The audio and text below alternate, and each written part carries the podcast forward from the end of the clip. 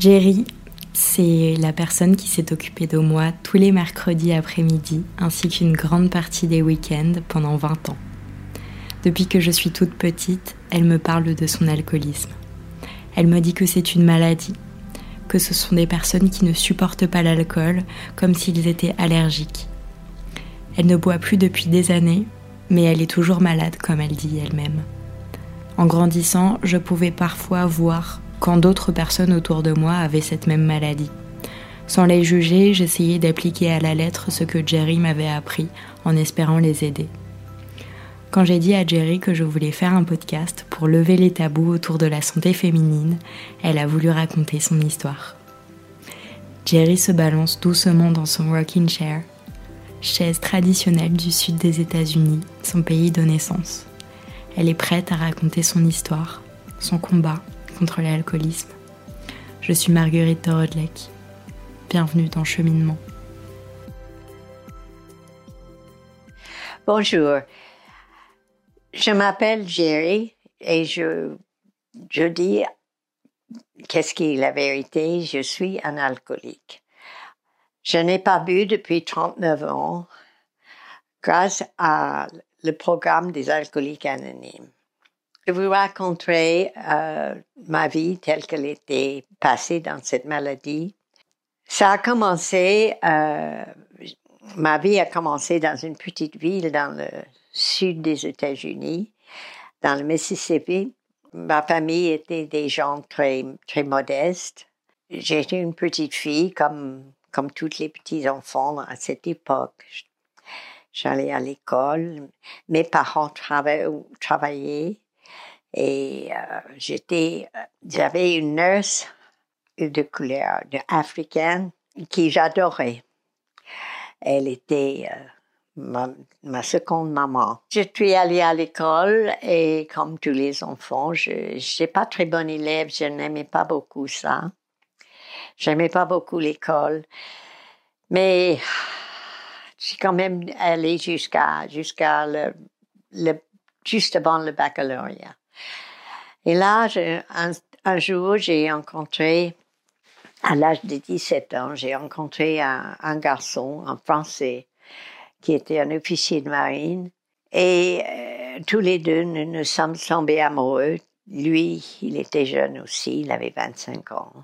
Et nous nous sommes mariés en Amérique, où mon mon époux travaillait encore avec la marine américaine. Il apprenait à piloter. Il sortait de naval. Il était brillant dans ses études. Il était sorti dans le meilleur de sa promotion. Nous sommes partis en France en 46 avec un bateau de troupes parce qu'il n'y avait pas d'autre chose. Et mon mari devait entrer en France pour continuer son, sa carrière. Notre mariage étant très jeune et on avait beaucoup de difficultés pour trouver des maisons, pour, pour c'était c'était pas très très facile en France mais nous sommes partis après en en Tunisie où mon mari devait travailler. Et par chance sa famille était de Tunis.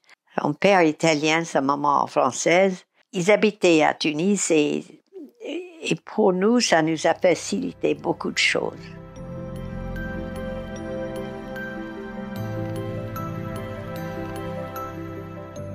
Me dites, je voulais l'alcool dans cette histoire, n'est pas encore arrivé. J'ai eu trois enfants sans difficulté, sans jamais avoir bu. À 27 ans, je me trouvais enceinte avec un quatrième petit bébé qui, qui avait été euh, je dirais, tel que c'était euh, un accident dû au médecin qui s'était pas rendu compte que le bébé était à terme. Et ces petites filles, encore une autre petite fille, est, est, née morte. J'ai failli mourir parce que il y avait un début d'infection. Après ça, après cette terrible aventure avec ce la mort de ce bébé, j'ai tombé dans une euh, dépression. Je m'occupais de mes trois petites filles qui, avaient commencé à l'école, mais ma vie était très triste. Dans la journée, quand les enfants n'étaient pas là, je ne pensais tout le temps à ce petit bébé. Ma belle-mère, qui était une femme très gentille avec moi, me voyant euh, très très fatiguée et, et et elle a suggéré que je bois un verre de vin le matin, à midi, et un verre le soir, et pensant, comme les Français pensent toujours d'ailleurs, que ça pouvait euh, me donner de l'appétit pour manger et peut-être m'améliorer un peu euh, cette dépression. Et c'est comme ça que mon problème avec l'alcool a commencé. Maintenant, j'explique que ce n'est pas parce que je suis que j'ai tombé un bébé, que j'ai perdu un bébé, que je suis devenue alcoolique. Ce n'est pas du tout ça. Il y a des millions de femmes qui ont ce même problème de perdre un enfant et ne deviennent pas alcooliques. Je pense, et c'est mon idée, que nous, les alcooliques, ont quelque chose dans notre cerveau que fait que les addictions, ou ce soit l'alcool, médicaments, sexe, n'importe quoi, les addictions sont plus faciles pour nous et on ne sait pas pourquoi. C'est une idée qui me vient à moi et, et souvent je l'ai partagée avec des médecins.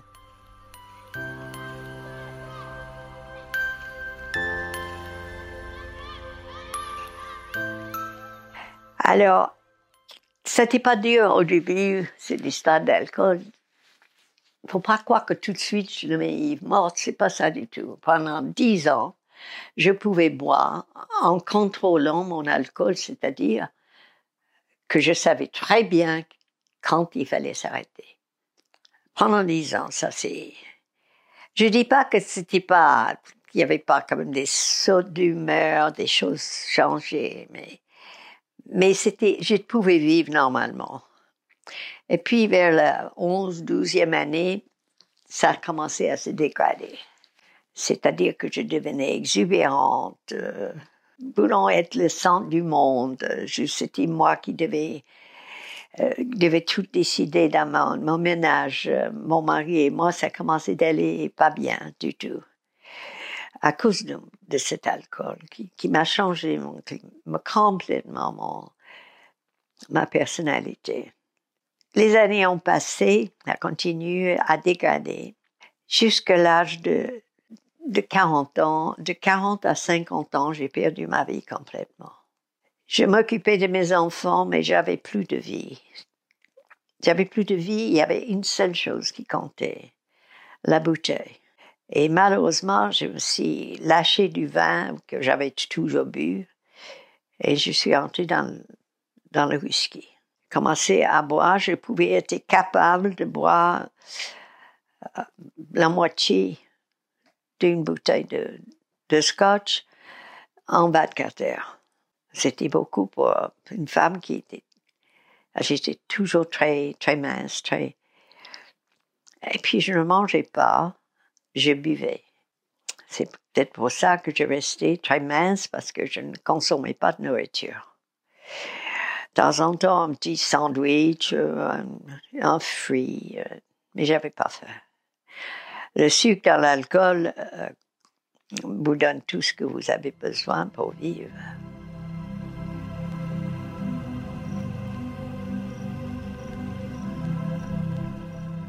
Un jour, j'étais tombée tellement malade que j'ai deux amies, des femmes de marins comme moi, qui venaient me chercher, qui m'ont emmené voir un médecin qu'elles avaient trouvé à Paris, un jeune médecin extrêmement gentil. Et il a écouté mon histoire que j'ai dit, oui docteur, je sais pas pourquoi, je peux pas arrêter de boire. Je bois tout le temps. Je, bois dans ma cuisine derrière la porte. Euh, je ne fais que ça. Et alors il a, il a réfléchi. Il m'a dit ah bon, ben, il m'a donné quelques médicaments. Et ça n'a pas du tout marché. Je n'ai pas arrêté quoi que ce soit. Et je lui ai téléphoné le matin en lui disant, docteur, je vais mourir. Il, il habitait pas loin de chez moi à Paris. Il habitait rue d'Assas. Il n'était pas très loin. Ma petite fille, ma dernière fille, les autres étaient tous mariés. Mais ma dernière fille avait 16 euh, ans, 17 ans. 16 ans. Elle était à sa dernière année de, lycée. Elle était extrêmement gentille avec sa mère. Elle s'en rendait compte que j'étais pas bien. Je dois dire que ma, quatrième fille pour moi été, était toute ma vie. Et à ce moment-là, ce docteur venait me voir, il me trouvait avec ma vieille robe de chambre, mes cheveux défaits, euh, pleurant. Alors un jour, il en avait un peu assez de venir chez moi. Il a dit, habillez-vous. Je vais vous emmener voir quelqu'un. Alors, comme j'avais commencé à avoir confiance en cet homme, malgré que jusqu'à présent rien n'a été fait, je me suis habillée avec un blue jeans parce que je suis américaine, pense pas, avec un manteau de vison qui traînait par terre, avec l'espoir que je pouvais quand même pas être tellement mal vu le fait que je buvais. Avec un manteau de vison, on peut tout faire, pense pas. Et je suis arrivée avec ce docteur à l'église américaine et j'ai rencontré un, un monsieur dans un bureau. Un monsieur qui était fort beau, très, très calme et qui m'a regardé avec un air de, je dirais un air d'amour, un amour en secouant la tête et en me disant, Jerry, assieds-toi, on va parler tu vas me dire qu'est-ce qui va pas. J'ai dit, docteur, je, docteur, je l'ai appelé docteur parce qu'il n'était pas docteur, il était, il était, c'est assez drôle, il était pilote aussi. Il me disait, avec une bouteille de scotch dans le, dans le ventre, il me disait ça. Il m'a dit, je suis un alcoolique aussi. Mais, je ne bois plus depuis très très longtemps. Et j'ai dit, mais comment est-ce que vous avez fait? Tu peux me tutoyer, on va devenir très amis, il m'a dit. Ça m'avait un peu choqué. Bon, c'est avec mon manteau de vison, tutoyer tout de suite. Et euh, il a commencé à me parler de lui. Et son histoire ressemblait tellement à la mienne, la façon qu'il vivait, que je me suis dit, c'est pas possible. C'était pas le, on était femme et homme, mais on se ressemblait dans la façon qu'on vivait. Le fait qu'on ne pouvait pas arrêter. On pouvait faire n'importe quoi, mais l'alcool passait avant. Je sais, mon mari m'a offert tout pour arrêter de boire. Tu veux quelque chose, tu veux une nouvelle, tu veux quelque chose de matériel? Non, non, c'était, c'était pas ça.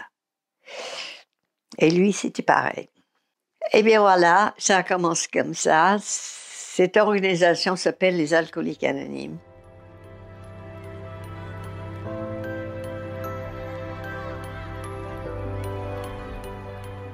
Je vous dirais juste que c'est avec ces gens-là que je me suis sortie de l'alcool.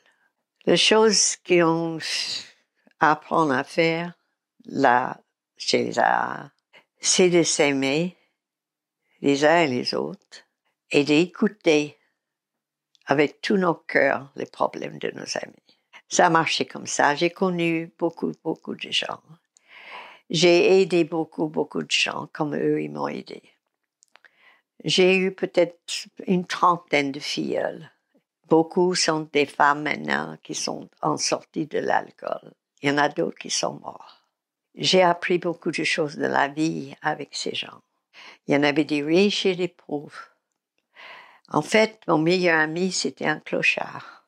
Il était celui-là qui m'a dit quelque chose qui m'a resté dans mon cœur. Il m'a dit, c'est pas en pensant que tu es la meilleure que tu gagneras. Oublie ton orgueil. Ce clochard, qui était dans la rue, il venait avec nous, on avait beaucoup de respect, il ne buvait plus. On avait beaucoup de respect pour lui parce que, habillé comme il pouvait, Il n'avait pas beaucoup d'argent et on n'avait pas le droit de lui en donner. Le nombre de gens qu'ils ont aidés, c'était comme ça. J'ai connu l'ambassadeur d'Irlande, qui était un alcoolique aussi. C'était exactement la même chose. Le sentiment que j'ai pour ces gens, c'était pareil. Voilà, les années ont passé. Comme je vous disais, j'ai 39, 39 ans bientôt. Au mois d'avril, j'aurai 39 ans d'abstinence sans jamais avoir touché ni alcool, ni drogue, ni médicaments, ni quoi que ce soit. Tout ça en allant avec mes amis et en travaillant plus tard avec un de mes amis qui était médecin. Et on allait dans les hôpitaux chez les internes pour les parler de l'alcool. Qu'est-ce que je devais faire là? C'est devant ces jeunes médecins qui n'étaient pas encore médecins, mais qui étaient dans les cinquième ou sixième années de médecine. C'était raconter qu'est-ce qui m'est arrivé. C'est tout ce que je devais faire. Et je l'ai fait et je dois dire qu'on m'écoutait. Qu'est-ce qui s'est donné après? Est-ce que ça a aidé? Je sais pas. Maintenant, j'ai 90 ans. Je vais toujours en hâte, de temps en temps, pas, pas régulièrement. Mon téléphone est toujours libre pour les amis qui ont besoin de moi. Et je dois dire que j'ai une vie grâce à la sobriété. Depuis l'âge de 52 ans où j'étais devenue sobre, j'ai une vie heureuse avec des enfants que j'adore, un mari qui est toujours là. C'est pas toujours, c'est pas toujours formidable, mais avec euh, l'aide de mes amis, je peux supporter. J'espère que je n'ai pas été trop long. Je voudrais vous dire que pour nous les femmes, l'alcoolisme, c'est pas la même chose que pour les hommes. Nous, on se sent diminué physiquement et mentalement avec l'alcool. Parce que nous sommes des femmes. On n'a pas le droit de boire dans la société. Ça commence à changer maintenant, mais quand je suis arrivée, une femme ne buvez pas. Voilà, et j'espère que ces mots vous aideraient.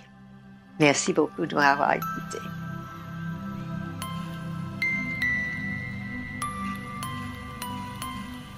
C'était l'épisode 7 de Cheminement, le podcast qui donne une voix aux femmes qui se confient sur leur pathologie.